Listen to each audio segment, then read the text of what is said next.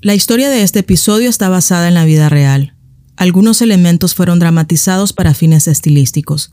Este capítulo contiene escenas de violencia. Se recomienda discreción.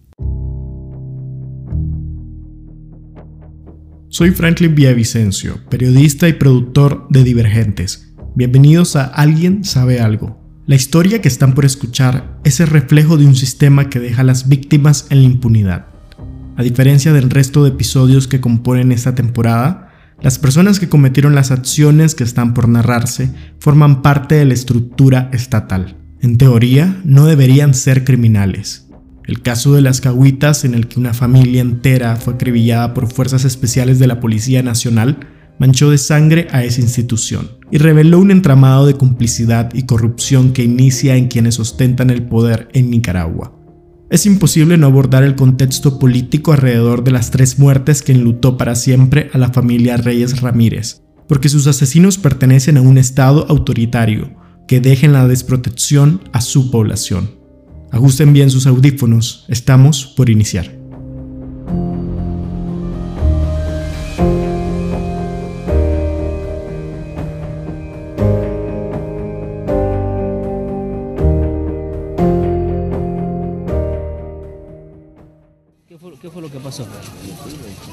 Hermano, este, yo vengo de la iglesia con mi familia, de aquí para arriba. Hay tres muertos ya. Y, ahí me hicieron una emboscada y me cargaron a balazos los de los dantos. Esa es la voz de Milton Reyes, quien minutos antes de pronunciar esas palabras salía con toda su familia de un culto evangélico. Pero a eso de las 8 y 30 de la noche del 11 de julio de 2015 empezó el calvario de su vida. ¿Esas personas heridas son familia suya? Sí, dos de mis hijos, mi cuñada y tres, tres de mis hijos. Están en el manual, creo que hay dos fallecidos. Creo que es mi cuñada y un niño mío. Milton habla frente a las cámaras y responde a todas las preguntas del periodista en medio de un shock emocional. Sus declaraciones aparecieron en la televisión nacional a última hora, mientras las familias nicaragüenses cenaban o se disponían a descansar.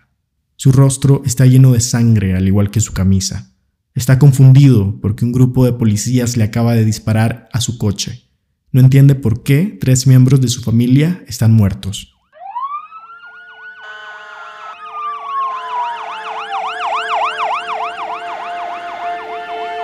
Los deterministas suelen decir que hay un destino trazado para todos, pero cuando suceden tragedias como estas, es imposible creer en esa lógica. Este no habría sido el destino de la familia Reyes Ramírez, si tan solo la Policía Nacional hubiera seguido todos los protocolos que manda la ley y la ética. Las preguntas siguen pululando.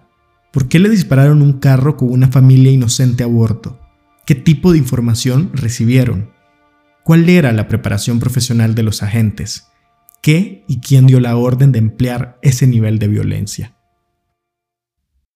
Todo inició cuando Milton Reyes conducía un vehículo blanco en el que iban a bordo su esposa, Yelka Ramírez, su cuñada, Catherine Ramírez, de 25 años, sus hijos, Aura Marina, de 11, José Efraín, de 13, Milton Ezequiel, de 4, Axel Antonio, de 14 y Miriam Natasha Guzmán, de 5 años.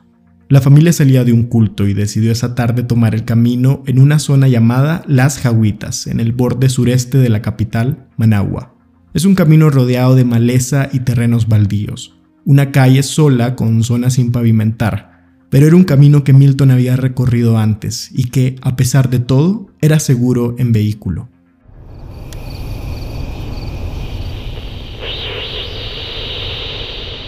Dentro del carro la familia venía discutiendo el mensaje del pastor y las distintas reacciones de los hermanos de la iglesia. Pero de pronto,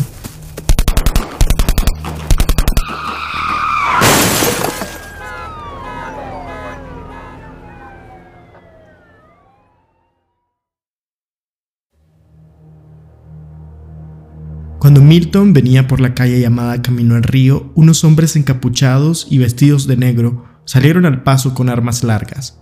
Ninguno de ellos portaba una señalización que los identificara como policías, así que el primer impulso de Milton fue creer que se trataba de un asalto. Los agentes, que pertenecían a un grupo de fuerzas especiales antinarcóticos de la Policía Nacional, dispararon unos 48 balazos al vehículo de Milton en dos tramos del camino. La primera descarga ocurrió al ser interceptado por los encapuchados. Como Milton creyó que se trataba de unos delincuentes, no se detuvo. Al final del camino, en una intersección, un segundo grupo de policías accionó sus armas. Más adelante, el padre de familia llegó a otra intersección en la que chocó con una camioneta doble cabina. Pero el drama de la familia no terminó ahí. Cuando nosotros nos detenemos ya en las cuatro esquinas, que ya él ya no pudo, yo, él llegó y yo me bajé y le digo, ayúdenme. Ella es Yelka Ramírez, madre de José Efraín y de Aura Marina, y la hermana de Catherine, quienes fallecieron dentro del carro por los disparos.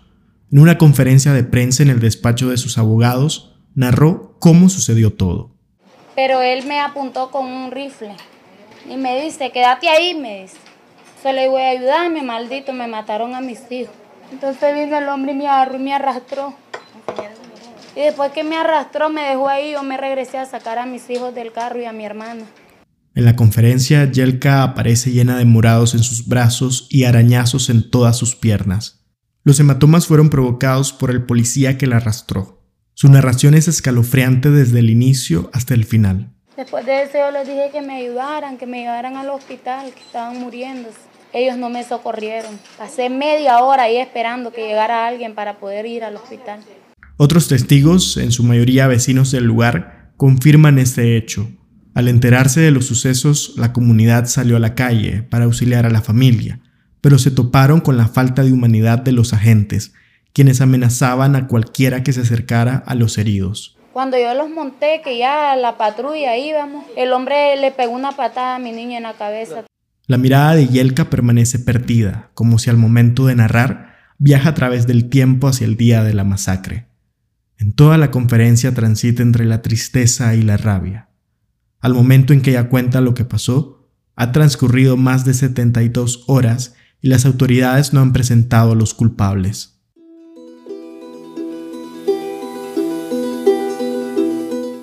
Mataron a niños, mataron a una joven, una vida por delante que tenía, mis hijos. Que paguen, yo quiero que paguen, que vayan a la modelo. Eso le pido y eso yo quiero, yo quiero justicia. Y si no, que el pueblo de Nicaragua que se levante para que todo esto se acabe, que se termine ya.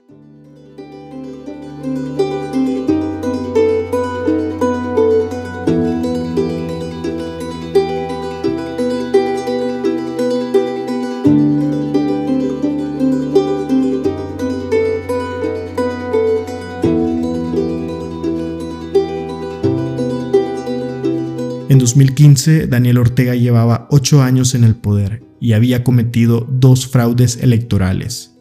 Controlaba el país tal como lo hace ahora, pero con un autoritarismo más solapado. Digamos que su gestión ya mostraba ser de las más corruptas y represivas en la historia reciente de Nicaragua.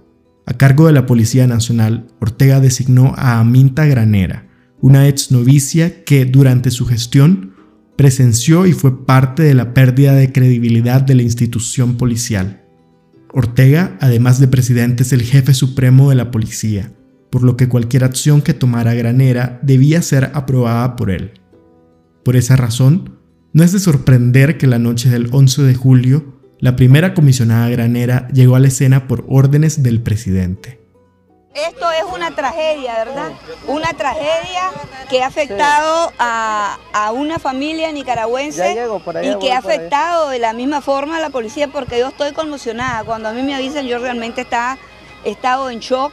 Vengo eh, personalmente para ver y asegurarle al padre de estos niños que los compañeros policías responsables hoy mismo estarán en prisión si es que no lo están esa es la voz de Granera en el lugar de la tragedia. Tras esas declaraciones, dijo una serie de promesas que jamás cumplió. Eso se lo podemos asegurar que aquí va a haber justicia.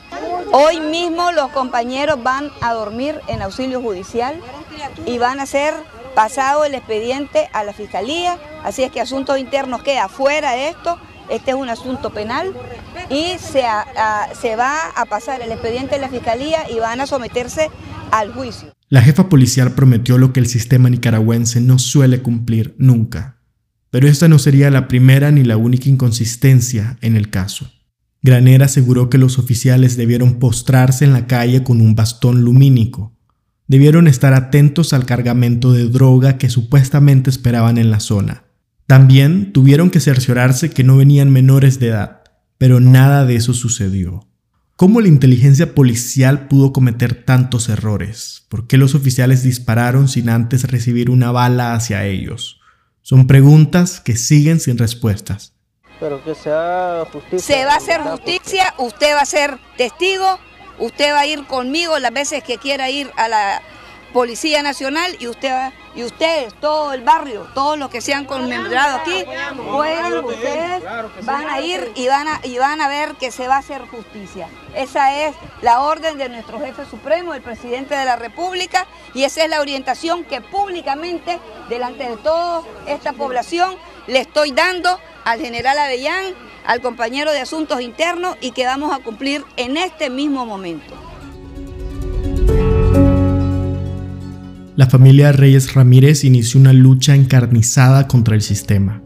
Hablaron a los medios de comunicación sin tapujos, emplazaron al todopoderoso Ortega, le tomaron la palabra granera y le solicitaron reuniones.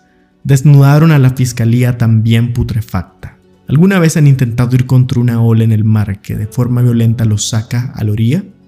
La fuerza de la marea siempre hará de las suyas. Así, esta familia hizo todo lo que pudo, pero el sistema los terminó arrastrando. Lo que vino a continuación fue tildado de grotesco por la defensa de la familia y por colectivos de derechos humanos. De una forma insospechada, la policía sugirió, a través de un comunicado, que la culpa de la tragedia era de Milton Reyes, por no haber detenido su vehículo cuando salieron siete encapuchados en el camino. A las 8 y 20 de la noche de ese mismo día, el vehículo conducido por Milton Antonio Reyes Martínez, con características similares al carro que pasaría con el cargamento de cocaína, en vez de atender la señal de alto de los policías, aceleró la marcha. Transcurrieron 13 días hasta que el Ministerio Público dio a conocer los rostros de los acusados en un juicio plagado de irregularidades. La acusación, los alegatos de la Fiscalía y la poca información del proceso reflejó que el aparato judicial siguió un guion elaborado.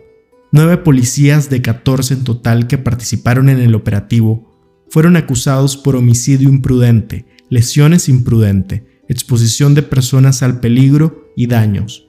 La versión oficial alegó que los agentes confundieron los vehículos en el que viajaba la familia con otro de similares características que transportaba un cargamento de drogas. El tratamiento que se le dio al caso no fue el adecuado, según algunos abogados penalistas, porque las penas para homicidio imprudente van entre 5 a 10 años de cárcel. De igual forma, la causa quedó en un juzgado local y no en uno de distrito que lleva a cabo procesos más complejos. Y como si fuera poco, las fiscales no entregaron copias del expediente y ocultaron a la defensa de las víctimas toda la documentación. Finalmente, el capitán Zacarías Salgado, quien comandó el operativo, se declaró culpable. Uno a uno todos los implicados hicieron lo mismo. Lo único que salió del guion fueron las palabras de Yelka Ramírez, quien tomó la palabra en la audiencia tras las declaraciones de los oficiales. ¿Usted cree que pidiendo perdón y diciéndome que lo siente mucho, me van a regresar a mis hijos. A mi hermana, no. Yo quiero justicia. Yo quiero la pena máxima para ellos. Que las señoras fiscales que están aquí me ayuden, que no se pongan con ellos. No dejen esto así, no lloren, no le pidan perdón a Dios. Ustedes van a estar en la olla más pequeña del infierno. Que mataron a mis hijos, a mi hermana. Dejaron un niño que se levanta a medianoche llorando. Los oficiales fueron sentenciados apenas que iban entre los 2 y 11 años de cárcel, mínimas para una masacre. La justicia controlada por el régimen sandinista siguió mostrando su peor cara en los siguientes años. El sistema se fue pudriendo hasta quedar completamente putrefacto luego de las protestas de abril de 2018, en las que fueron encarceladas centenares de personas, y procesadas por juicios políticos. El Estado cometió una nueva masacre que dejó un saldo de 355 asesinados a manos, en su mayoría, de la Policía Nacional y grupos paramilitares. Les cuento todo esto porque el capitán Zacarías, sí, ese que les dije antes que comandó el operativo, participó activamente en la represión de 2018. Ese mismo año fue condecorado y ascendido como segundo al mando de tropas de intervención rápida tres años después de haber masacrado a una familia.